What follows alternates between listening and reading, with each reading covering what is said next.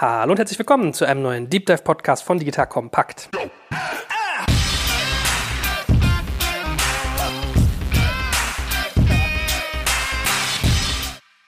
Mein Name ist Jörg Schmarek und heute erfährst du, wie man in der Chemiebranche die digitale Kompetenz voranbringt, was man dort Spannendes mit dem Chemovator tut, nämlich ein Inkubator im Rahmen der BASF und welche Learnings man dort bisher getan hat. In diesem Sinne, wir starten frisch rein. Ja, hallo und herzlich willkommen. Stell dich doch mal ganz kurz vor als erstes, wer du bist und was du eigentlich tust. Also BASF habe ich ja schon gespoilert, ja? Hm. Darum geht's. Das ist richtig. Also Markus Bolt mein Name. Ich habe das große Vergnügen, den Chemovator leiten zu dürfen. Wir sind eine eigene Gruppengesellschaft innerhalb der großen BASF aber Gruppengesellschaft heißt, wir sind möglichst weit draußen, ein geschützter Raum für interne Gründer, also für Entrepreneure, die in diesem Raum einfach mal aus der Firma raus experimentieren dürfen. Dafür sind wir da, dafür existieren wir und existieren jetzt ein Jahr und beschäftigen uns natürlich auch mit digitalen Themen, auch mit Hardware-Themen. Gut, um dem geneigten Zuhörer mal ein Gefühl zu geben, also BASF wurde bereits im Jahr 1865 gegründet. Das ja, die ja Gründungszeiten sind ein bisschen vorbei, das stimmt. Urzeitlich. Und wir reden hier von einer Firma, die 122.000 Mitarbeiter hat, im Jahr 2017 gut 60 Milliarden Euro Umsatz und 6 Milliarden Euro EBIT gemacht hat und börsennotiert ist. Mhm. Also ein echter Tanker, auf dem du dort dienst. Was war denn vorher so dein Background? Du hast ja schon ein paar Stationen da gemacht, du dienst ja dem ja. Unternehmen schon eine Weile.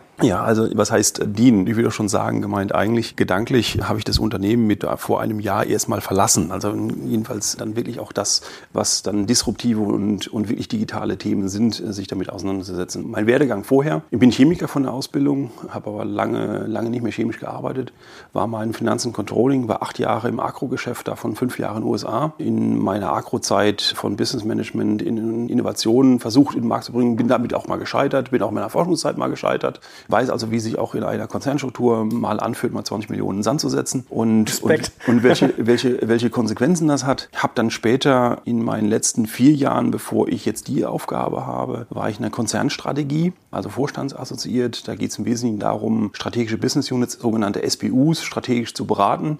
Und dazu gehörte auch das Thema Innovation weil eine Chemieindustrie, wie du schon gesagt hast, ist sehr alt. Die Gründungszeiten, das gilt eigentlich für alle Spieler, haben eine sehr, sehr lange Vergangenheit. Und jetzt nach den guten alten Zeiten in der Chemiebranche, wo man einfach im Labor irgendwas gemacht hat, Kunde fand's cool, hat es direkt gekauft. Die einzige Frage ist, wann können wir produzieren und wie viel? Die reinen Tech-Push-Ansätze sind vorbei. Und es können natürlich die geneigten Zuhörer fragen, was haben momentan Trends im Markt, auch Digitalisierungsthemen, mit einem Unternehmen zu tun, das DAX 30 ist und irgendwelche Rührkessel hat und Chemie macht. Aber sehr wohl treffen uns dann auch solche Digitalisierungsthemen, wo wir einfach ehrlich gesagt noch nicht wissen, was es für uns heißt. Und es uns dafür gibt, in diesem Rahmen auch zu experimentieren, was heißt es zum Kunden, was heißt es technologisch, was heißt es auch auf der funktionalen Seite, dort einfach auch in, in unserem Rahmen mal das Undenkbare zu denken und im geschützten Raum zu probieren. Werbung. Aufgepasst! Das Jahr 2024 ist schon voll im Gange und jetzt heißt es neue B2B-Leads gewinnen. Du möchtest deine Sales Pipeline so schnell wie möglich voll haben und deshalb empfehlen wir dir an dieser Stelle unseren Partner SalesViewer. Wer nicht weiß, was SalesViewer macht, hier eine kurze Erklärung. SalesViewer entschlüsselt Unternehmen, die deine Webseite besuchen und zeigt diese in Klarnamen an. Du siehst also ganz genau, wer eure Webseite besucht und wofür sich diese potenziellen Kundinnen interessieren. Und damit hast du ja wirklich ein mächtiges Werkzeug in den Händen, weil du diese Unternehmen dann zielgenau ansprechen und einfach zu neuen Kundinnen machen kannst. Dein Marketing und Vertrieb werden das für die B2B-Lead-Generierung feiern, sage ich dir. Und du bist damit auch in guter Gesellschaft, denn Marktführer wie Stepstone, Jochen Schweizer, Sport5 oder Avato Systems setzen bereits auf SalesViewer und generieren damit täglich neue B2B-Leads. Wie so eine Registerkasse eigentlich, wo es immer klingelt, wenn du wieder eine neue Brand identifiziert hast, die sich für dich interessiert und die du jetzt einfach pflücken kannst. Daher, wenn das für dich interessant ist, dann teste SalesViewer doch einfach mal kostenlos. Alles, was du dafür wissen möchtest, findest du unter folgender Weiterleitung: digitalkompakt.de/slash salesviewer. Und wie immer verlinke ich das auch auf unserer Sponsorenseite unter digitalkompakt.de/slash Sponsoren. Das war's mit dem Werbespot. Ja, aber ich war genau im Begriff, dich das zu fragen, weil ich erinnere mich noch so, ich habe gerade überlegt, was war mein erster Berührungspunkt mit BASF und das war als jetzt kleines Kind. Kassetten, oder? Ja, genau. genau das. Videokassetten bei meiner Oma, wo dann so aufgenommene mhm. Donald Duck Videos drauf waren. Da stand mal BASF drauf. Genau. Wahrscheinlich die, äh, die Spulenbänder, ne? Genau. So. Die Magnetbänder. Und also da war ich auch genau geneigt, dich zu fragen, was sozusagen, was betrachtet ihr denn eigentlich als digital kompetent sein? Weil per se sagt man ja wirklich, da steht ein Chemiker. Dann assoziiere ich eigentlich, okay, fünf bis zehn Jahre Forschung in irgendwelche Produkte, in chemische Formeln, in irgendwie Prozesse Prozesse, also das ist ja eigentlich sehr, sehr langwierig und sehr, sehr materiell. Mhm. Ja? So, und jetzt ist deine Aufgabe aber eigentlich genau digitale Kompetenz dort reinzubringen. Vielleicht kannst du noch mal ein bisschen tiefer graben, wie ihr das eigentlich seht. Man kann mhm. jetzt natürlich sagen, okay, digital passiert bei 122.000 Mitarbeitern tagtäglich in der Kommunikation, im Austausch, richtig. in der Steuerung. Ja. Fair. Aber wie ist das denn sozusagen rein inhaltlich noch bei euch aufgehangen? Es gibt viele Stellen, die sich mit digitalen Themen bei uns auseinandersetzen. Ich fäche das einfach mal auf und da komme ich ja, auf unsere Relle. Letztendlich, was wir da im Einzelnen treiben. Ich fange einfach mal im Forschungsbetrieb an. Wenn ich äh, heute einen forschenden Chemiker habe, äh, ja, der steht noch im Labor. Ja, da hat irgendein Glaskolben rührt irgendwas zusammen. Aber da spielt auch heute digitale Tools schon sehr, sehr viele Rollen. Allein indem ich vorher schon mit quantenmechanischen In-Silico-Methoden vorher schon theoretisch durchspielen kann, welche Eigenschaften wird mein Material wahrscheinlich haben.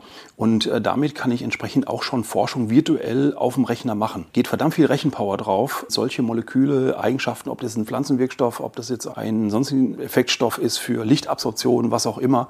Ich habe das selber vor 15 Jahren gemacht. Wir waren damals vor 15 Jahren Pioniere, mal im Bereich funktionale Elektronik zu machen. Und das waren damals begeisternde Zeiten. Dann einfach sowas mal zu probieren und auszutesten.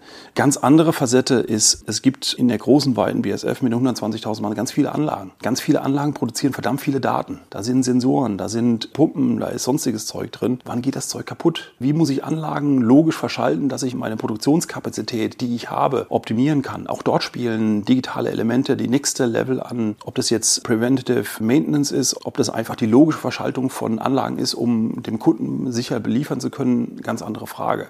Dritte Facette ist, wie verkaufe ich mein Zeug eigentlich? Ist es so, dass heute eine, ich noch einen Papierform habe, im Customer Desk ruft Kunde an und sagt, bestellt drei Paletten? Oder geht es auch in Richtung einer Plattformökonomie? Geht es dann auch, wie werden heute Materialien verkauft? Offene Frage, wissen wir nicht. Jetzt komme ich auf die vierte Facette, eine Truppe, die als Funktion sich rein auch digitalen Themen verschreibt, innerhalb des Konzerns. Da sind solche Themen gebündelt, aber auch Fragestellung ist, wenn man ein Unternehmen hat, das auf jedem Land dieser Welt irgendwo operativ tätig ist, das ein in 80 Industrien unterwegs ist, generieren wir Daten über Daten. Und die Frage ist, wenn ich jetzt die nächste Welle ist, diese Daten sind etwas wert. Nur wie setze ich diese Daten in ökonomischen, in finanzwirtschaftlichen Wert um? Offene Frage. Das ist eine Truppe, die sich damit beschäftigt. Und jetzt komme ich zu uns als Chemovator. Wir stellen uns diesen großen hypergalaktischen Fragen nicht. Wir sind eine kleine Truppe von fünf Mann. Können wir gar nicht. Ist auch nicht unser Auftrag. Sondern unser Auftrag ist, finden wir innerhalb der BSF Unternehmer, die eine Idee vor ihren Füßen rechts, links, ihrer Freizeit oder sonst wo finden und sich dieser Idee verschreiben. Das darf auch gerne eine digitale Idee sein. Und diese digitale Idee in einem eng gegrenzten Use Case zu uns bringt, pitcht und wir glauben drauf, ja, da ist was dran, die Idee ist skalierbar. Ob es jetzt intern oder extern skalierbar ist, ist erstmal egal, aber da ist für die Industrie, für die Chemieindustrie Wert. Und wenn du magst, können wir gerne gleich Beispiele rausziehen und es vielleicht mal auch für die Zuhörer greifbar zu machen, was für Themen sind es denn eigentlich? Also wir verlassen bewusst diese Meta-Strategieebene und gehen eine Ebene runter in die wirklich konkrete Unternehmensgründung. Also wenn ich dich richtig verstanden habe, geht es bei euch eher um den unternehmerischen Gedanken, um Korrekt. den innovationsgesteuerten, als dass es jetzt per se unbedingt digital sein müsste. Korrekt. Okay. Wie würdest du euch denn als Konzern insgesamt verorten, auch mit dem Risiko sozusagen, dass du hinterher einen auf den Deckel kriegst, was für Frechheiten du hier von dir gibst? Meine These wäre ja, dass ihr in dem ganzen Bereich so Forschung IoT mehr in Richtung 2019 seid und in dem ganzen Themenbereich Verkauf und irgendwie Distribution mehr in der Richtung 1865. Tue ich euch da Unrecht? Das ist jetzt sehr provokativ von dem her irgendwann, wenn du schaust, ich würde es nicht 1865 sagen, ich würde vielleicht fairerweise sagen. 1890. Äh, naja, gut. nee, ich, ich, ich würde schon ein paar Jahre nehmen. Also wenn, wenn du mal schaust, E-Commerce, E-Commerce-Tools, gerade in den 90er Jahren war Chemieindustrie eine derjenigen, die wirklich sehr aktiv auch betrieben hat. Aber da gibt es kräftig noch was zu tun, ohne Frage. Also ich würde deine Einschätzung teilen. Ich glaube, auf der Forschungsseite, auf dem, wo wir wirklich intern die Data Lakes selber beherrschen, auch sagen, wie können wir damit umgehen, die Binnendaten, das funktioniert, glaube ich, ganz vernünftig, auch wenn es da noch an einigen Ecken Ecken, gerade was Data Sharing und Data Mining angeht, durchaus noch ein paar Ecken gibt, wo es lohnt, nochmal tiefer zu bohren. Und ich glaube, gerade in dem, was dann digitale Tools verfügbar machen von Informationen, noch Wert zu holen ist. Aber im kommerziellen, im Frontend, da teile ich deine Ansicht, ja, da gibt es Nachholbedarf es ist ja auch nicht so einfach, muss ja, also ich kann ja immer so viel Sand hier in meinem kleinen Kämmerlein beim Elfenbeinturm sitzen, ja. Man muss ja auch sagen, es gibt ja auch einen Markt da draußen, man muss ja auch mal gucken, wo steht mein Markt. Ne? Wenn ich jetzt als äh, Chemiehersteller, glaube ich, nicht gerade an den Supermarkt um die Ecke verkaufe, muss ich ja manchmal auch gucken, wo ich bin. Also das mal außen vor, um auch mal ein bisschen die zynische Zunge rauszunehmen. Aber ich sag mal so, ich kann mir schon vorstellen, da werden wir euch später mal was zu sagen, wie so eine Organisation da halt auch drauf einzahlt, ne? Also, dass das gar nicht so trivial ist. Gut, aber wie du es gerade schon angestoßen hast, in der Tat, lass uns doch mal ein Stück weit, du sagst also Chemovator. Ist es so wie die Bayern immer Chemie sagen und die Norddeutschen ja, immer Chemie? Ich, ehrlich gesagt bin ich da nicht ganz konsequent. Also, es gibt welche, die sagen Chemovator, welche sagen Chemovator. Ich bin ganz gerne, weil ich in den USA war, immer Chemovator, also sagt dann, da die meiste Kommunikation im Englischen ist, dann ist diese CH-Frage, stellt sich da nicht. Aber ich wollte ja anbieten, sagt, was machen wir denn eigentlich? Vielleicht macht es dann auch konkreter. Wir haben momentan neun Ventures bei uns drin, die wir jetzt nach einem Jahr gefunden haben. Wir haben 50 plus Ideen gesehen, quer durch die Firma. Es wird nicht die ganze Bandbreite. Es geht von, von Biotech bis tiefe Elektronik, bis hin zu Bau, bis hin zu Pflanzenwirkstoffen, bis hin zu funktionalen Themen. Und von diesen fünf Themen sind fünf, die ich einfach mal als digital überschreiben würde. Und ich greife einfach mal ein Thema raus. Von diesen neun sind fünf digital. Fünf sind digital, die, wo ich einfach digital drüber schreiben würde. Genau, danke. Ein Thema greife ich mal raus. Das ist eine Gründung, nennt sich BoxLab. Das sind ein Gründer vor einem knappen Jahr, hat mich angefunkt, gehören zu euch auch Service-Dienstleistungen? Fragezeichen. Weiß ich nicht, müssen erst mal gucken, was die Idee ist. Was ist ein Startpunkt? Startpunkt ist in der Logistik habe ich hochregulierte Chemikalien. Das sind letztendlich Konzentrate von Pflanzenschutzmitteln, die stehen im Lagerhaus. Jetzt ist der Gabelstaplerfahrer entweder müde, hat noch, nein, Restalkohol darf ich nicht sagen, weil auf dem Firmengelände ja Alkohol nicht erlaubt ist, aber aus irgendwelchen Gründen fährt er mit der Fork in diesen Stapel rein. Das heißt, der Umkarton ist kaputt. Und was die meisten vielleicht nicht wissen, hochregulierte Chemikalien gehört die Umverpackung mit zur Registrierung. Warum der Lagerarbeiter, der Logistik, der Spediteur, der Lkw-Fahrer, wer auch immer, muss wissen, was ist da drin? Wo kommt denn das her? Welche Temperatur darf das sehen? Wie lange darf ich das lagern? Also ist diese Umverpackung ein Teil mit der Zulassung. Und wenn diese Umverpackung kaputt ist, darf es nicht mehr verkaufen. Große Corporates heute, die wir setzen damit ungefähr 7 Milliarden um pro Jahr, wenn da mal ein paar Millionen über die Wupper gehen, ist das eigentlich, ähm, ja gut, ist eine Störgröße, ist verlorenes Geld, aber das hält den großen Tanker nicht auf. Also was macht man mit dem Zeug heute? Man fährt es in den Verbrennungsofen. Obwohl das Zeug innen drin, also in, also in diesen Innencontainer aus Kunststoff typischerweise, noch vollkommen in Ordnung sind, also verkaufsfähige Ware. Nur die Umverpackung ist kaputt. Was haben die zwei Gründer jetzt gemacht? Die zwei Gründer sagen, das ist doch Wahnsinn. Ich baue euch eine Lösung, in der ich dieses Individuum, jeder dieser Kartonagen ist ein Individuum, der ist als individuell erkennbar. Innerhalb von 24 Stunden liefere ich dir einen Originalkarton on-site, in den du umverpacken kannst und etwas, was nicht verkaufsfähig ist, wieder verkaufsfähig machen kannst. In 24 Stunden. Dazu gehört, er hat ein digitales Frontend, in dem er das Individuum, also welcher Karton ist das, welche Etiketten, welches Land, welche Sicherheitsausstattung, die ganze Ausstattung, kann er am Frontend auslesen. Diese Information wird dann übermittelt an die beiden Gründer, an ihren momentanen Firmensitz, haben die Print und Logistik, bauen damit einen Ersatzkarton, können dann durch ein Übernight-Shipment über DRL, ich glaube, die nutzen momentan DRL, an die, an die Site ausliefern, innerhalb von Europa und können dann innerhalb von 24 Stunden dieses Ersatzteil zur Verfügung stellen. Also es ist eine Kombination von Logistik, digitalen Frontend plus die, die Kenntnis der spezifischen Industrie. Vielleicht ein Beispiel, ein Paket, wie so eine konkrete Unternehmensgründung aussehen könnte, was wir auch tun. Ich finde sowas immer ganz geil. Es sind so Welten, in denen man überhaupt nicht sich bewegt und wo man mal merkt, also ich kann das total verstehen. Als Konzern sagt man, doesn't move the needle, wenn mir jetzt mal ein bisschen genau. was ne, so fair. Als Normalsterblich denkt man, um Gottes Willen, Millionen Euros und so. Also ist spannend, was man eigentlich für Problemwelten da auch hat, an die man gar nicht denkt. Äh, hast du noch ein, zwei weitere Beispiele? Das finde ja, ich irgendwie erfrischend. Klar. Das zweite Beispiel, was ich gerne mal rausziehe, ist Chemikaliensicherheit. Wenn wir sagen, will ich die jetzt zuhören, sagen Chemikaliensicherheit, was hat das mit Digitalen zu tun? Ich schreibe einfach mal der Situation heute. Der ganz vorne ist immer die Behörde. Die Behörde entscheidet irgendwas. Ich meine, wir als Kunden, wir als Menschen wollen wissen, da kommt eine neue Chemikalien auf den Markt. Ich will wissen, was ist das toxologische Risiko für mich? Und ständig ändert sich da was. Da gibt es eine neue Studie, da gibt es eine neue Humantox-Studie, was auch immer. Das wird neu reguliert und das wird neu klassifiziert. Da gibt es RS-Sätze, das sind Sicherheits- und Risikosätze. Die werden dann kommuniziert auf dem Schriftweg und zwar Printout, Papier. Das kriegt dann der Hersteller, wir, oder der Supplier von uns oder wer auch immer. Das landet dann in mehreren Schritten, wird es dann immer wieder händisch übertragen. Dann wird mit der Chemikalie irgendwas gemacht. Das geht dann, nehmen wir das Beispiel äh, für Farbpasten zum Spritzen für Autos, also dass ich das Auto einführen kann. Auch der in der Spritzkabine muss wissen, was ist denn da drin. Also in jeder dieser Stufe ist diese Sicherheitsinformation relevant. Und das ist eine der ineffizientesten Industrien, die man sich heute vorstellen kann. Also Unsummen von Geld, die da drin hängen, Aktenordner, die irgendwo rumgammeln, keiner weiß, wo was liegt. Die digitalen Schnittstellen sind alle da. Ich muss sie nur intelligent miteinander verknüpfen. Ich brauche also Chemie, ich brauche Wertschöpfungskettenkenntnis, ich brauche IT-Kenntnis, ich brauche Digitalisierungskenntnis, wie ich diesen Gesamtwertschöpfungskettenansatz bespielen kann. Das sind genau zwei Gründer bei uns, die aus der Coatings kommen. Das sind Adrian und Thomas, der Name ist Sustragil, um sich mit so einer Thematik auseinanderzusetzen. Wie kann ich eine Chemie Chemikalien-Sicherheitsindustrie neu bespielen. Wie kann ich in Echtzeit meinem Kunden die relevante Sicherheitsinformation zu einer Chemikalie, die er gerade gekauft hat, überspielen? Und wenn vorne die Behörde noch was ändert, wie kriege ich das möglichst schnell mit?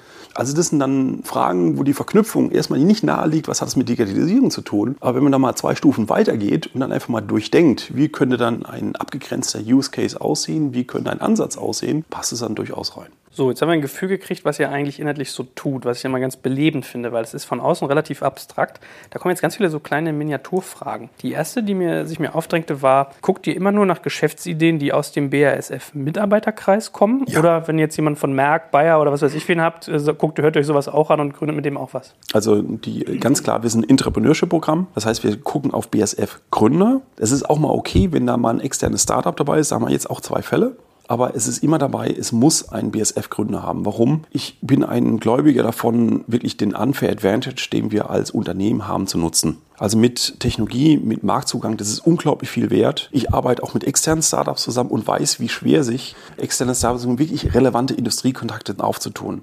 Und das ist unser Startpunkt als Chemovator, wirklich zu sagen, ich nutze die internen Kenntnisse in erster Welle und versuche daraus entsprechend ein Unternehmen zu bauen. Das kann aber auch wie in Fällen in Boxlab dazu führen, dass es eine Industrielösung wird. Das ist also keine BSF-Lösung mehr, sondern äh, mit BSF als ersten Kunden wird das validiert, funktioniert das? Und wenn es dann funktioniert, dann geben wir es raus und sagen dann, dann hoffentlich als Industriestandard für solche Problemlösungen dann auch zu positionieren. Und was ist so der, das finale Ziel dessen, was ihr da tut? ist der Gedanke, dass ihr Startups baut, die ihr hinterher wieder einkaufen könnt? Oder sollen das richtig am Markt agierende Unternehmen sein? Oder betrachtet ihr die eigentlich mehr wie eine Abteilung bei euch in der Firma, die sozusagen innovationsorientiert arbeiten darf? Was ist da das Ziel? Wir sind definitiv keine Abteilung im Unternehmen. Wir haben zwei Stoßrichtungen, wir lassen auch beide zu, nämlich Spin-offs und Spin-ins weil sich die Richtung eines Unternehmens auch innerhalb der Inkubationsphase immer noch mal ändern kann. Und wir müssen für beides auch flexibel sein. Spin-ins ist der strategische Auftrag, da erhofft sich natürlich die Mutter, dass sich mir interessante Geschäftsfelder erschließen, die ich ohne uns nicht hätte. Also dass ich wirklich mit einem Hochrisiko experimentierenden Ansatz auf irgendwas stoße, was ich direkt in eine Business Unit wieder, äh, wieder integrieren kann. Das sind typischerweise eher die nicht digitalen Themen typischerweise. Muss nicht schwarz-weiß, aber in der Tendenz. Die Spin-off-Fälle sind Fälle, in der BSF akzeptiert, und das lernen wir gerade, dass BSF in eine Shareholder-Position geht, aber diese Unternehmen wirklich sich frei am Markt als eigenständige Unternehmen etablieren und letztendlich auch nach Risikokapital suchen, um dann die Skalierungsschritte zu machen. Also was ich beschrieben habe, wenn ich jetzt Boxlab oder Sustragil ernst nehme und das als Industrielösung etablieren möchte, kann das keine BSF-Lösung sein. Das wird im Wettbewerbsumfeld nicht funktionieren, sondern es muss eine unabhängige Industrielösung sein, in der ein Kunde, auch die anderen Corporates, ob es jetzt die für die Bayers oder die FMCs oder DuPonts dieser Welt sind, dieser Lösung auch wirklich glauben, da es ein unabhängiges Unternehmen ist. Aber es ist natürlich immer ein bisschen schwierig. Investoren sind ja da immer so ein bisschen paranoid, wenn man einen großen Shareholder hat als eine Firma. Das ist ein, richtig. Mir fällt das Wort nicht ein, ich Depp. Kein VC-Investor, sondern ein Stratege. Ja. Das ist ja für die immer so ein bisschen schwierig in Richtung Abhängigkeiten. Ne? Ja, und das wird jetzt auch die nächste Lernstufe sein. Ich habe ja gesagt, wir existieren seit einem Jahr. Das heißt also, wir haben noch keine Ausgründung. Wir sind jetzt so weit, dass wir drei Ausgründungen dieses Jahr hoffentlich haben werden und vorbereiten. Und da werden wir auch wie andere Corporates, und da setzen wir auf Lernerfahrung an von anderen Corporates aus anderen Industrien auf, reden wir mit ganz vielen, ist es ganz klar, der Corporate übt keine Kontrolle mehr über diese Venture aus. Mhm. Sonst ist es zum Scheitern für ein Einwerben von Drittkapital zum Scheitern verurteilt. Und wie ist das mal so Hand aufs Herz? Also der geneigte Zuhörer hört dich ja nur, ich kann dich ja auch sehen. Ja. Ich erlebe dich als extrem, also sehr sympathisch. Du hast einen richtig äh, lieben und auch sozusagen mit Begeisterung gefüllten Blick und kannst halt sehr gut erzählen und verkaufen, was ihr da tut. Aber ich stelle mir das so vor, wenn ein Gründer, der eigentlich eher gelernter Chemiker ist, auf dich zukommt, oder das ist ja eigentlich ein Mitarbeiter, ist ein Angestellter, der sich über das Gründen Gedanken macht, können die das auch immer so verkaufen und so rüberbringen? Oder sind das so ein bisschen die Technokraten? Weil ich habe das immer so erlebt, ja, Wissenschaftler sind jetzt nicht die besten Verkäufer leider. Im Prinzip stimmt das auch. Gemeint wir, aber ich beantworte gerne darauf. Wir haben 120.000 Leute und das, was du gerade sagst, äh, stimmt vielleicht für die Mehrzahl. Aber wir suchen ja gerade Menschen, die sich ihre eigenen Aufgabe stellen. Also die Frage des Ownerships, ist es meins? Und ich kann dir sagen, wir haben jetzt ein Jahr von den 50 plus Erfahrungen auf der Bühne. Wenn die pitchen, merkst du sofort, ist es meins oder ist es nicht meins? Und halte ich mir noch ein Hintertürchen offen. Und die wirklich guten Gründer, die es auch gibt bei uns, die verschreiben sich der Aufgabe ganz. Die machen das auch ganz. Es ist wirklich ihrs. Und können die das? Ja. Und was wir gemacht haben, und das fand ich begeisternd, und das haben äh, uns die Lisa und Hanna auf die Beine gestellt zusammen mit Björn, dass wir nach einem Jahr die Tore mal aufgemacht haben und wir haben unsere Ventures zusammen mit sieben externen Startups an. Damals waren wir sieben, antreten lassen. Einfach mal zu gucken, wie schlagen wir uns. Und ich fand nach einem Jahr, wir mussten uns überhaupt nicht mehr verstecken. Also einfach, du hast recht, die ersten Veranstaltungen war eher so, ja, ich habe hier mal sowas und erkläre es nicht meinem Investor, sondern ich erkläre es intern meinem Corporate Steering Committee, klassischer Ansatz dann wirklich mit der breiten Brust rauszukommen, ich bin der, der, ich mache das, ich löse das Problem und dem stelle ich mich. Das ist eine Reise. Das ist eine Reise, die kostet Zeit, aber die bewegt sich in die richtige Richtung. Und bevor wir jetzt mal spezifizieren, was er eigentlich tut, was ist denn so die typische Demografie von so einem internen Gründer? Den typischen, würde ich sagen, gibt es gar nicht. Also von, wir haben mit der Hypothese losgelegt, das sind alles die jungen Wilden.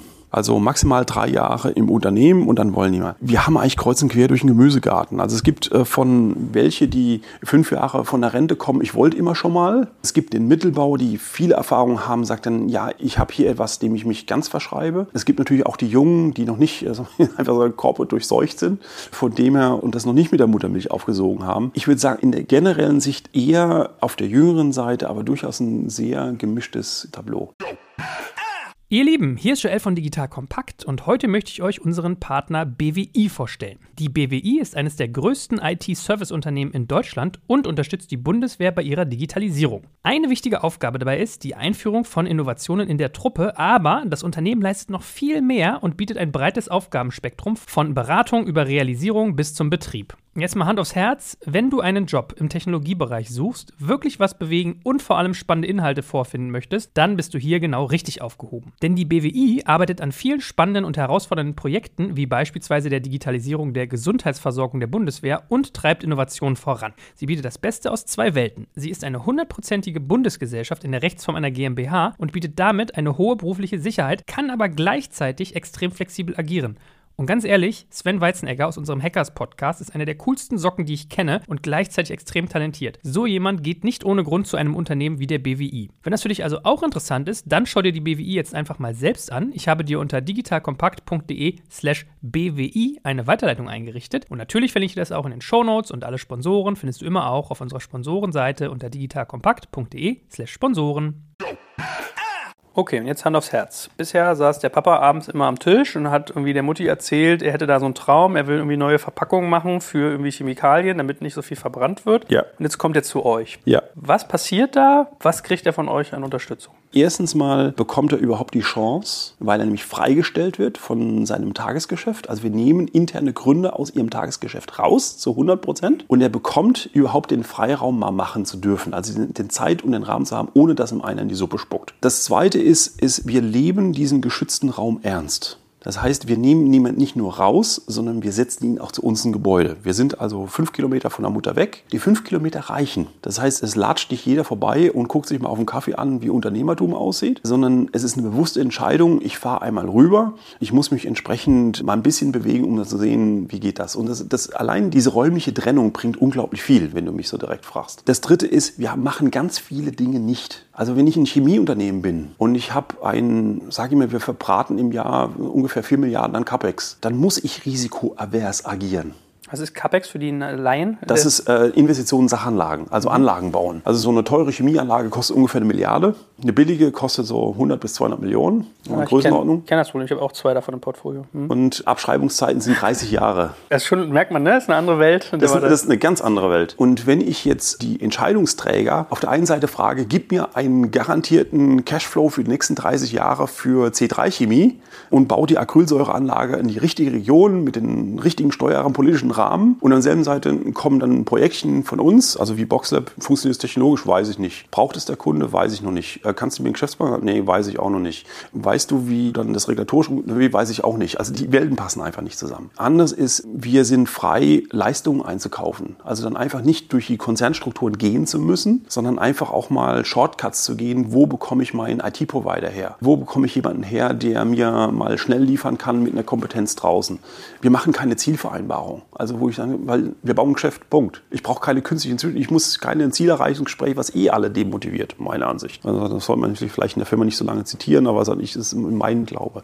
Dann das Letzte, was wir vielleicht am radikalsten machen, und das habe ich noch gar nicht adressiert, ist, dass wir ja die Zielrichtung haben, Unternehmen zu gründen. Und wir haben dafür keine Prozesse, sondern wir ersetzen Prozesse durch Erfahrung. Wir arbeiten also mit erfahrenen Gründern zusammen, momentan acht, die ihre persönlichen Erfahrungen mitbringen. Das sind also Menschen, die selber Unternehmen gegründet haben. Coaches meinst du jetzt? Coaches, mhm. also erfahrene, wirklich Startup-Gründer, die Fehlschläge hingelegt haben, auf Bauch gelandet, wieder aufgestanden sind, fünfmal serielle Gründer. Einige davon sind Business Angel, einige davon haben selber auch ein Portfolio, in das sie investieren, welche die von der Allerspanne 60 sind, sind welche beide die 30 sind. Aber alle, die einfach Bock drauf haben, mit einem Corporate zu arbeiten, sagen diese externe Gründungsperspektive zu uns reinzutragen tragen. Und wie du schon gesagt hast, als ich akzeptiere selber auch als Leiter eine, ich habe nie ein Unternehmen gegründet. Ich kann mich nicht hinstellen und sagen, ich weiß, wie es geht, sondern dass wir diesen Menschen, die von extern mit diesem Impulsgeber eine ganz kragende Rolle zuweisen und auch zusprechen und auch die Autorität dazu geben, wirklich mit unseren Gründern zu arbeiten. Und das macht was mit unseren Gründern, weil es dann entsprechend nicht nur nach dem Cover My Ass Corporate Ansatz geht, sondern sagt dann, was hilft meinem Produkt? Wie kriege ich den Kundenneed wirklich übersetzt? Mit wem muss ich noch sprechen? Wo kann ich Shortcuts gehen? Wie kann ich relativ schnell mit bescheidenen Mitteln ein Produkt bauen? Aufbauen, dass ich ganz schnell validieren kann und zur Not nochmal einmal über die Wupper schmeiße, wenn es entsprechend nicht funktioniert. Und das ist ein, Mindset, den, den gerade unsere erfahrenen Gründer mitgeben. Vielleicht die letzte Facette, die ich noch ergänzen möchte. Selbst wenn wir Ventures auswählen, ist die Majorität der Jury externe Gründer. Das sind zwei Legacy BSFler drin, drei, vier oder fünf erfahrene Gründer und wir machen es nach Majoritätsvot. Ich habe kein Vetorecht zu was führt das? Das führt, dass bei jedem Pitch die Frage der Jury nach vorne steht, ist, wem nutzt das? Ist es der richtige und ist es der richtige, ist er glaubhaft für uns? Und es ist nicht klassisch in einem Tech-Konzern, also wirklich Deep Tech-Konzern wie BSF, der chemielastig ist. Ja, da hinten gibt es technologische Produktion, passt das in die Asset-Struktur und hier gibt es noch einen wissenschaftlichen Parameter, den möchte ich genauer verstehen. Das ist eine wissenschaftlich und analytisch valide Frage, hat aber mit dem Kundennutzen gar nichts zu tun. Jetzt hänge ich noch im Kopf, also sozusagen an der Freistellung der Leute. Das ist ja erstmal cool, weil es ist ja auch so ein Stück weit so, Konzerne haben ja oft das Thema, man hat unternehmerisch denkende Leute, die so ein bisschen zermalmt werden, die hätten ja. eigentlich Lust und das kann für die ja. echt ein Hebel sein, die richtig hoch zu motivieren, weil die haben Lust, was zu tun und gleichzeitig haben sie aber sozusagen Verpflichtungen, weiß ich, Häuser, die sie abzahlen, Familien, die sie ernähren müssen, weshalb sie den Sprung sonst nicht wagen würden. So kotzt so ein Abteilungsleiter nicht aber tierisch ab, wenn du dem da vielleicht sein bestes Pferd aus dem Stall nimmst? So?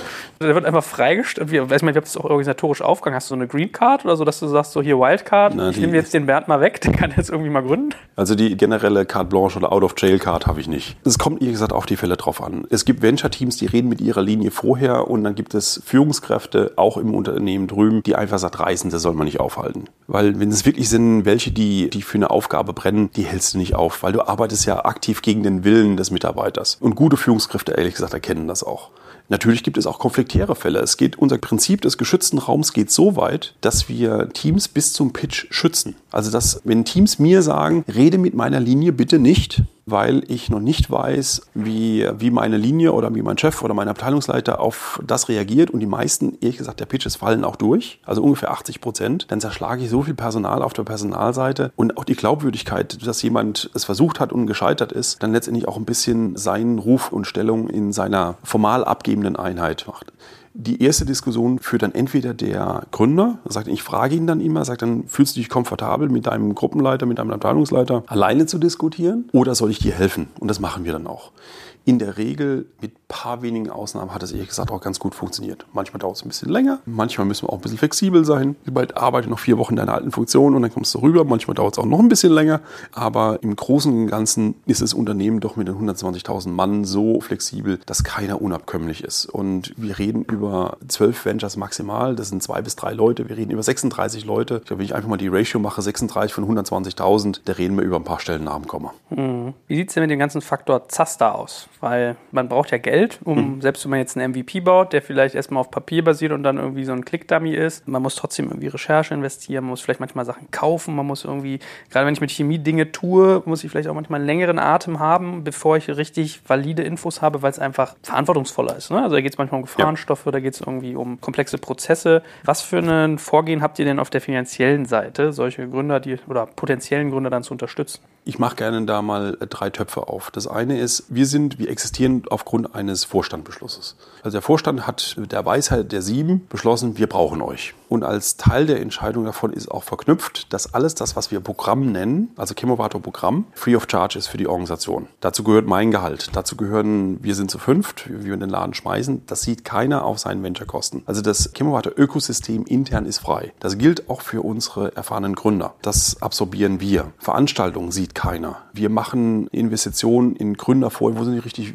taucht meine Idee was, muss ich mal mitspielen. Wir machen zwei Tages Bootcamps, wo potenzielle Gründer zu uns kommen können und einfach mal im kleinen Format experimentieren können. In der Ideation-Phase taugt meine Idee was. Das ist alles frei für die Organisation. Davon sieht keiner was.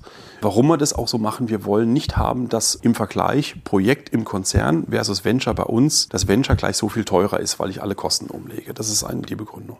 Ich habe selber einen Topf, der aus Konzernmitteln kommt, mit dem wir limitiert auch Ventures finanzieren können. Das macht auch Sinn, beispielsweise wenn was aus einer Technologieplattform kommt haben wir auch einen Fall. Wenn wir Digitalthemen hätten, die Querschnittsfunktionen sind, da finde ich ja keine Business Unit und sagt dann, ich zahle das, sondern das kommt mehreren zu Pass. Oder ich habe einfach einen Ansatz, wo eine Einheit aus finanziellen Gründen einfach klammengepudert dasteht. Der dritte Topf der Finanzierung, das ist die Majorität der Finanzierung, kommt aus einer Sponsorenschaft aus dem Unternehmen. Also ich habe vorhin Boxlab gesagt, Boxlab bezahlt das Agro-Geschäft. Das Agro-Geschäft erkennt den Wert davon, sagt dann, das ist für uns gleich, auch wenn ihr es ausgründet, ein strategischer Mehrwert für uns, diesen entgangenen Sales zu sichern. Das Projektwertberechnung ist da ganz einfach und sagt dann, das finanzieren wir. Und trotzdem akzeptiert dann die Geschäftseinheit, das Team kommt zu uns rüber, wir üben darüber über die Reise dieses Ventures keine Kontrolle aus und wir kriegen regelmäßig mal einen Report, was er so treibt. In anderen Fällen dürft ihr mal hören, äh, was da entsprechend bei rauskommt. Und wir kaufen die Leistungen dann von dem Venture ein. Also das sind letztendlich die drei Finanzierungstöpfe, die wir haben. Und so Hand aufs Herz, wie viel vom EBIT wird da committed? Wie viel Euros könnt ihr irgendwie investieren, dass man mal ein Gefühl kriegt für eure Schlaggröße? Also Zahlen disclosen wir nicht. Ich sortiere es aber trotzdem mal ein. BSF gibt in diesem Jahr ungefähr 2,1 Milliarden in Forschungsgeldern aus. 4 Milliarden in CAPEX. Und wir reden dort über irgendwas im Promillbereich. Also das ist mit ein paar Millionen sind wir mit unserem Programm mit einem Vollkostenansatz dabei. Also sind keine Unsummen. Im größeren Konzernbild spielt das eigentlich keine Rolle. Wie seid ihr denn insgesamt so organisatorisch aufgegangen? Wie hoch? Also welchen Impact genießt du? Hast du da regelmäßig Vorstandsmitglieder, die mal die Nase reinstecken, die sich bei dir erkundigen, was sich da so tut? Oder ist das eher noch so Forschung und Entwicklung ein bisschen am Rand? Also ich lasse mich bewusst nicht Entwicklung in die Ecke drücken, weil es nämlich keine Forschung und Entwicklung ist, sondern wir sind ja kundenzentriert. Das heißt, unsere Stoßrichtung ist kommerzielle Relevanz für den Kunden. Über Vorstandsinteresse können wir uns mangel dessen momentan überhaupt nicht beklagen. Als Gesellschaft muss ich ja irgendwo hängen. Ich hänge nicht beim Vorstand, sondern ich hänge bei der BSF New Business. Das ist eine separate Legal Entity, die sich dem Thema Geschäftsbuild-up innerhalb des Konzerns verschreibt. Das ist der Guido Freud, ist mein Chef, offiziell direkt. Wobei die Vereinbarung mit ihm ist, was auch aus meiner Sicht hervorragend funktioniert, dann auch die lange Leine zu haben. In meinem Aufsichtsrat meiner GmbH sitzt ein Vorstand. Also die, ich bin direkt zusammen mit Guido, meinem Vorstand, regelmäßig mindestens einmal oder zweimal im Jahr, wo er sagt dann, wo steht ihr, was macht ihr? Das ist, weil der Konzern auch irgendwo ein bisschen was macht mit unserem Geld. Wir sind sehr aktiv, da wir in Mannheim, unsere Location ist also dem, am Stammsitz Ludwigshafen, über den Rhein einmal unterwegs sind. Hat natürlich auch der Standortleiter, das ist der Mike Heinz, ein dezidiertes Interesse haben. Wir auch mehreren Veranstaltungen, der mit uns interagiert.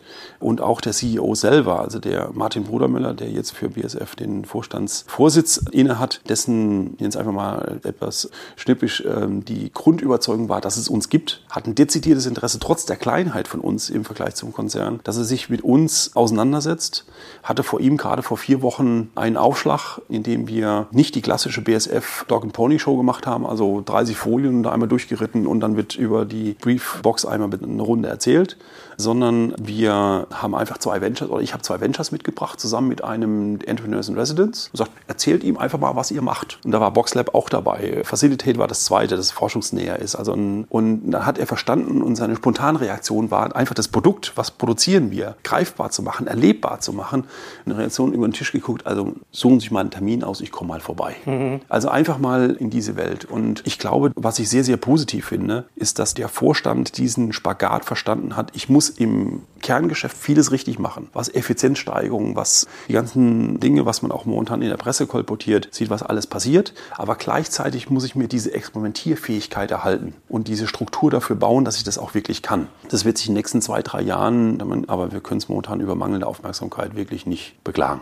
Verstanden. Jetzt gehen wir gleich garantiert nochmal tiefer rein in die Organisation, aber zwei Fragen beschäftigen mich noch zu euch. Das eine ist der Standort mit Mannheim. Ja. Musst du nicht fast auch mal ein bisschen drüber nachdenken? Also ihr könnt natürlich so Lernreisen durch Berlin einmal machen, wie das so ganz viele irgendwie Corporates machen, aber bist du nicht schon manchmal so da, dass du sagst, okay, gerade wenn das Firmen werden sollen, die wirklich mal irgendwann, also ihr seid jetzt in Jahr eins, das ist ja noch Frühkindphase, ja? Ja. Wenn die dann aber sozusagen mal ausgründen, eigene Räume beziehen, Personal suchen etc. pp.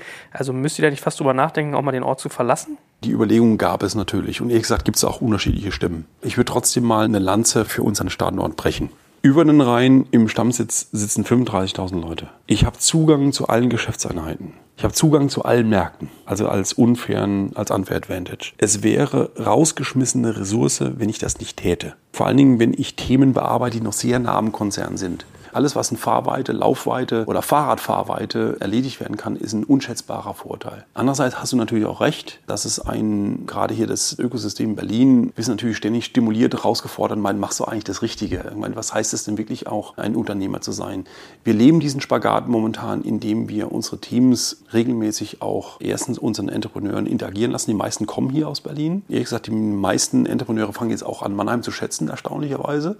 Und das Zweite ist, dass wir unsere Venture-Teams auch durchaus ermuntern, nach Berlin zu gehen, in kleinen Formaten, auch hier mal selber Meetups zu organisieren. Unsere Onboarding-Woche ist eine Woche hier, wo einfach dann, die man aus, ich hätte es beinahe gesagt, als Klassenfahrt mal aus der Soße eines Corporate-Umgebung wirklich rauskommen und mal eintauchen. Das sind alles wo ein Zwischengang, aber ich glaube durchaus, dass die Rhein-Neckar-Region für einen Chemie-Kontext gar nicht mal die schlechteste Option ist, da wirklich in dem Bereich auch Gründungen auf die Beine zu stellen. Okay, ich sehe schon, ich habe doch noch mehr Fragen als zwei, weil wenn du schon diesen ganzen Konzernzugang ansprichst, wie viel Leverage hast du denn da? Also das ist ja so ein bisschen das Fund, mit dem ihr wuchern könnt, äh, gebe ich dir recht. Ich erlebe viele Unternehmen, wenn die was in eurem Segment machen wollen, Ja. brauchen die genau so einen Zugang und dann Ja. weißt du meistens von außen nicht, welche Abteilung ist diejenige, die für mich verantwortlich Ja. ist, wo schlummern Budgets, wo gibt es irgendwie smarte Köpfe, die da unbedingt mal reinschauen sollten oder die Haube und haben noch Input und so weiter. Kriegt ihr das wirklich so effizient auf die Straße und was sind da so eure Techniken und Taktiken, um irgendwie diesen Leverage hinzukriegen? Ja,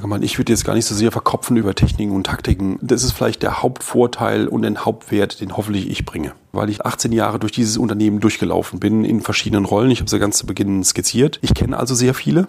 Und dieser Weg ist ja der effizienteste im Unternehmen. Also man kennt jemanden, der jemanden kennt und dann fragt man sich einfach durch. Also das wertvollste Asset ist das Telefonbuch, immer noch. Und dann einfach mal eingründen und kannst mir da mal helfen. Und das, wenn ich eine kulturelle Eigenschaft im BSF wirklich rausstreichen würde, ist wirklich diese auf Arbeitsebene Kollegialität wirklich auch zu helfen. Und ehrlich gesagt, gute Venture-Teams schaffen auch so, ein Venture von Teams nennt das Fankurve, finde ich einen ganz witzigen Begriff, die wirklich auch schaffen, so ein auch firmeninternes Ökosystem aufzubauen. Also dann informelle Unterstützer, Kollaborateure, welche die einfach so mit derselben Agenda da agieren, so ein Cordon von Unterstützern zu bauen. Und gute Teams machen das und die kriegen das auch hin. Also es funktioniert auf dem Weg erstaunlich gut. Was dann vielleicht auch noch erstaunlich ist, auf dem kommunikativen Weg, wenn man die Kommunikation externalisiert, also wenn man über LinkedIn, Instagram und sonst über so- soziale Medien geht, kommen wir auf diese Gruppe auch firmenintern viel besser dran. Also die klassischen internen Kommunikationswege funktionieren nicht, sondern eher dieses informelle Networking von Botschaftern aufpassen ist deutlich leistungsfähiger. Jetzt kommt ein kleiner Werbespot. Aufgepasst! Heute gibt's Werbung in eigener Sache. Wir wollen dich nämlich besser kennenlernen, weil viele hören Woche für Woche unseren Podcast und dabei wissen wir gar nicht immer, wer genau diese Leute sind. Und natürlich wollen wir ja aber wissen, wer du bist, um unseren Inhalt auch an deinen Interessen ausrichten zu können. Und um das zu ändern, habe ich eine Umfrage vorbereitet. Dort kannst du uns erzählen, wer du bist und wofür du dich interessierst. Und was du davon hast, naja, ich meine, je besser wir dich kennen, desto besser können wir unseren Podcast an deine Bedürfnisse anpassen. Und dann spreche ich auch keine Werbung mehr für Penispuppen und Online-Casinos ein, wo dich womöglich ganz andere Dinge interessieren. Nein, kleiner Spaß und trotzdem. Du tauschst fünf bis zehn Minuten deiner Zeit gegen viele Stunden noch bessere Unterhaltung und Tiefenwissen in der Digitalwirtschaft. Klingt für mich nach einer Win-Win-Situation und geh doch also daher mal auf die Seite digitalkompakt.de slash Umfrage. Fülle diese nach bestem Wissen und Gewissen aus und freue dich in Zukunft auf noch besseren Content auf Digital Kompakt. Ende der Werbung. Was sich mir noch nicht erschlossen hat, final ist, wonach ihr eure Ventures eigentlich aussucht. Was ist eure Ziel, eure Prämisse? Du hast gesagt, 80 Prozent der Leute, die da aufschlagen, werden wieder nach Hause geschickt. Ja, hat einen ganzen verschiedenen Ursachen. Ich meine, erstens mal, was sind unsere Kriterien? Ich will nach zwei Jahren eine investierbare und skalierbare Geschäftsplan liegen haben. Nach zwei Jahren muss ich was Konkretes haben. Wenn dann einer kommt und sagt, ich mache einen Pflanzenwirkstoff, dann lacht sich erstmal die Forschung kaputt und die Zeitachse kann ich auch vergessen, weil dann unter zehn Jahren passiert da nichts. Das zweite ist, es muss die richtigen Typen vor einem stehen stehen und sage, dann ist es wirklich eine Unternehmensgründung oder ist es, bleibt es auf der Metaebene irgendwo stehen, sondern ich brauche etwas, was greifbar, umsetzbar und der Use Case muss clever gewählt sein, dass er skalierbar wird. Dann, es muss im Chemiedunst irgendwas mit zu tun haben. Also, dass wir als Firma, das ist das, was ich mit Unfair Advantage immer genutzt habe, wir müssen eine Kenntnis haben, in die wir gleich einen guten Startpunkt haben. Ich nehme ein Extrembeispiel, was wir haben. Wir haben bei uns Coworking mit drin als Gründung. Ich habe immer auf die Fahnen geschrieben, wir machen was mit Chemie. Mhm. Dann kommt natürlich die Frage, was hat ein Coworking mit Chemie zu tun? Die Antwort ist relativ einfach. Wir verstehen die Bedürfnisse von Pendlern, von Corporate-Pendlern, die momentan nur die Chance haben, ich arbeite entweder im Büro und stelle mich jeden Morgen in eine halbe Stunde, dreiviertel Stunde in den Dreck, in den Verkehr, oder ich arbeite von zu Hause, ein Kind, Mann, Haus und sonst was quäkt. Also ich habe keine Chance dazwischen. Aber ich verstehe die Bedürfnisse der Belegschaft. Also habe ich doch wieder einen Unfair Advantage. Daraus kann ich den drechseln. Und ehrlich gesagt, das entscheidende Kriterium, das allerentscheidendste ist Nummer eins, verstehe ich die Kundenrelevanz? Also wer da draußen braucht das? Und warum von dir? Also die Frage der Person und des Teams. Das sind eigentlich unsere zwei Hauptdebatten, wenn ich unsere 50 plus Pitch-Veranstaltung mal reflektiere, eigentlich die Hauptdiskussionspunkte. Also ein bisschen der Sales-Klassiker. Why buy, why you, why now? Genau. Hm, okay.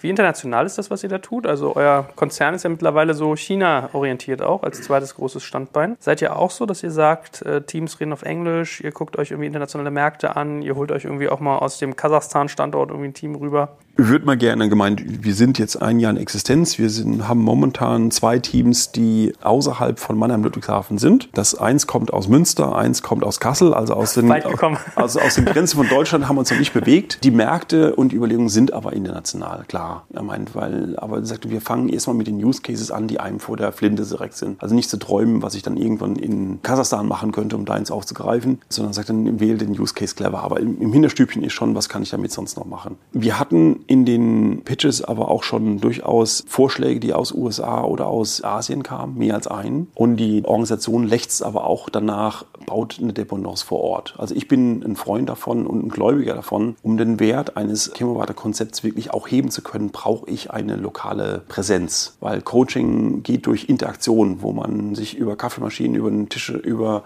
sagen wir, wie machst du das, über eine kritische Masse wirklich so einen, so einen Ansatz hinkriege. Und das ist auch das, was wir gerne machen wollen, nachdem wir unsere Lernkurve in, in Europa und Deutschland hingelegt haben, was geht, was nicht geht, weil wir ganz viele Lernerfahrungen auch gemacht haben, was alles nicht funktioniert. Und dann diese Lernkurve nicht nochmal international zu machen. Also wir werden zwei Geografien anpeilen, das wird China und USA sein. Okay. Spannend. Wonach habt ihr denn eigentlich eure Coaches ausgesucht? Ich habe mir die ja so ein bisschen angeguckt, ja. Ich kenne ja irgendwie auch den einen oder anderen da, so einen Christoph Rädke, ja, mhm. der, glaube ich, sonst mal gerne Whisky trinkt hier in seinem Founders Unscripted-Format. Ja. Dann irgendwie mit dem äh, Vasco war ich sogar mal lustigerweise ein paar Tage auf Gran Canaria, der irgendwie Gründer von blog.de. Oder die Tanja Bogomil, die hier äh, Kisura, wenn ich mich nicht täusche, gemacht hat. Genau. Also ich saß so da und habe gedacht, okay, what the heck, was genau macht jetzt irgendwie eine Fashion-Gründerin, einen Content-Macher und irgendwie einen Podcaster in einem irgendwie Chemiekonzern und bringt da Gründern bei? Schön, dass du fragst. Gemeint auch, äh, wie ich Christoph das erste Mal begegnet bin, hat er mich gefragt, Markus, weißt du, dass ich eigentlich nach der 10. Chemie abgewählt habe?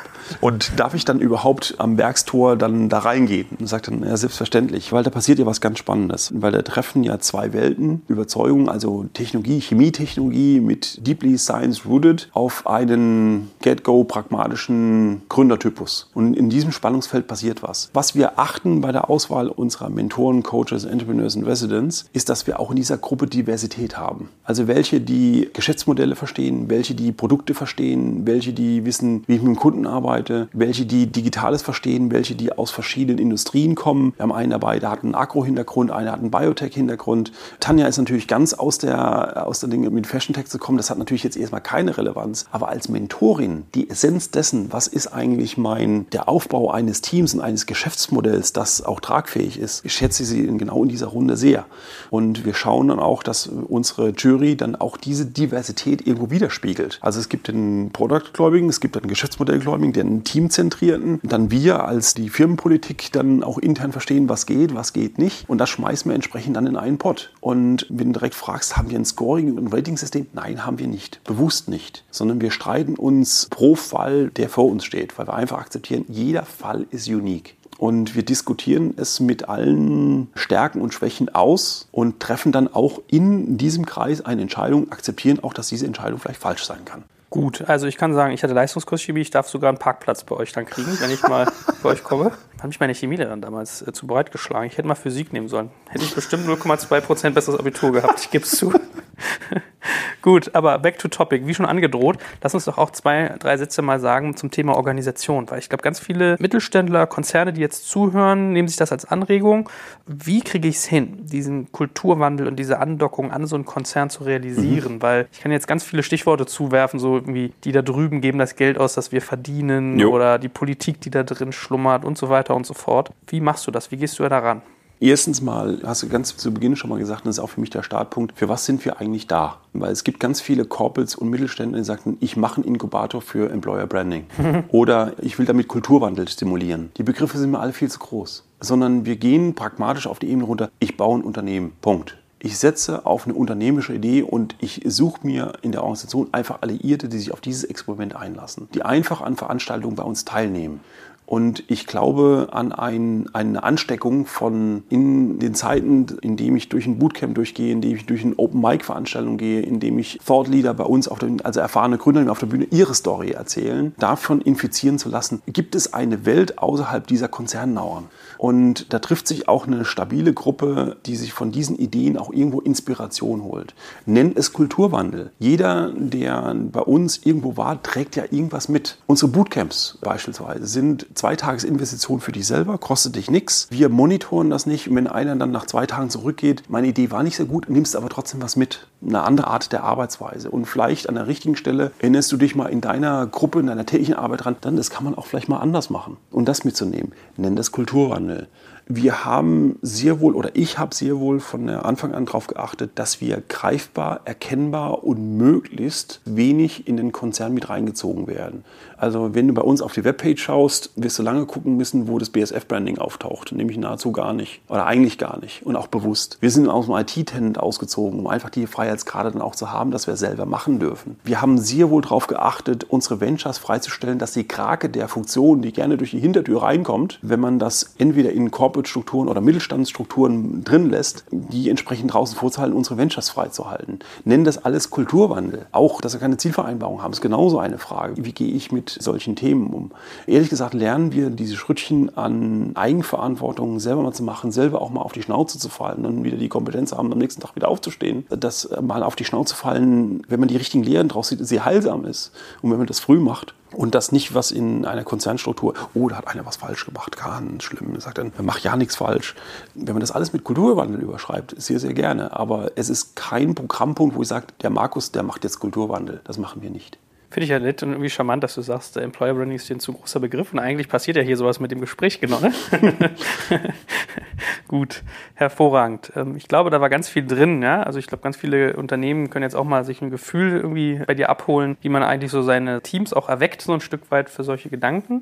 Da ihr noch sehr jung seid, baue ich mal darauf, dass wenn ihr ein bisschen mehr auf der Chip habt, du nochmal wiederkommst und uns erzählst, wie das so gelaufen ist. Sehr gerne. Und dafür wünsche ich dir natürlich ganz viel Erfolg und danke dir für heute für deine Zeit und die schönen Einsichten. Ganz herzlichen Dank.